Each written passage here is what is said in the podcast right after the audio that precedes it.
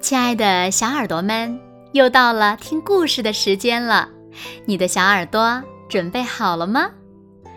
今天呀，子墨姐姐要为小朋友们讲的故事呢，名字叫做《精卫填海》。炎帝有个女儿，名叫女娃。女娃长得十分美丽，既聪明又活泼。有一天，女娃划着一只小船，到蔚蓝的东海上游玩。微风轻轻地吹过，海浪柔柔地涌动，女娃感到十分的惬意，就开心地唱起了歌。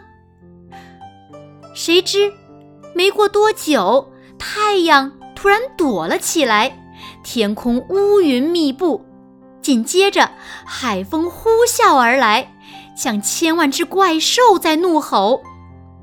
海面上一波波海浪剧烈地翻滚着，几乎要吞没女娃的小船。风浪越来越大，女娃的小船一会儿。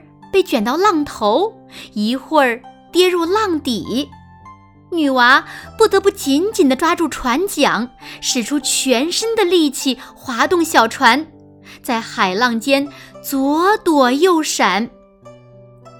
可是，渐渐的，她的胳膊越来越酸痛，就快要划不动船桨了。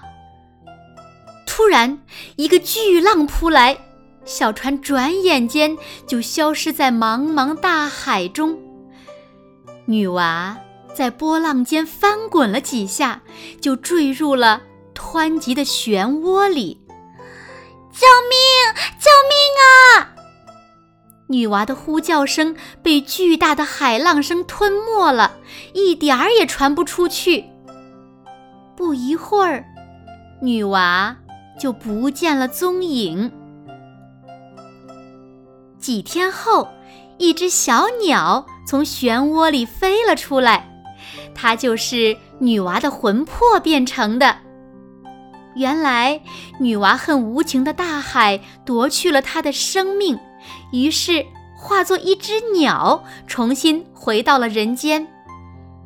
这只鸟长着花脑袋、白嘴巴和红红的爪子，总是发出精卫。精卫的叫声，于是人们就把它叫做精卫鸟。精卫栖息在发鸠山上，它在这木林中筑了巢穴。每天天一亮，精卫就衔着石子和树枝，从发鸠山飞到东海，把石子和树枝投进大海中，再返回发鸠山去衔石子和树枝。我一定要把大海填平，不让他再害人。精卫发誓道。就这样，精卫一次次来回奔波，不断的衔石子和树枝去填大海。不管是烈日炎炎，还是风雪交加，他都不知疲倦的忙碌着。大海见了，不由得大声嘲笑道。可笑的小鸟，不要白费力气了，你永远都填不平我的。精卫坚定地回答：“我一定会填平你的，哪怕要花上一千年、一万年。”精卫大声鸣叫着，飞翔着，从发鸠山到东海，一趟趟的衔石投石。不把东海填平，就永不罢休。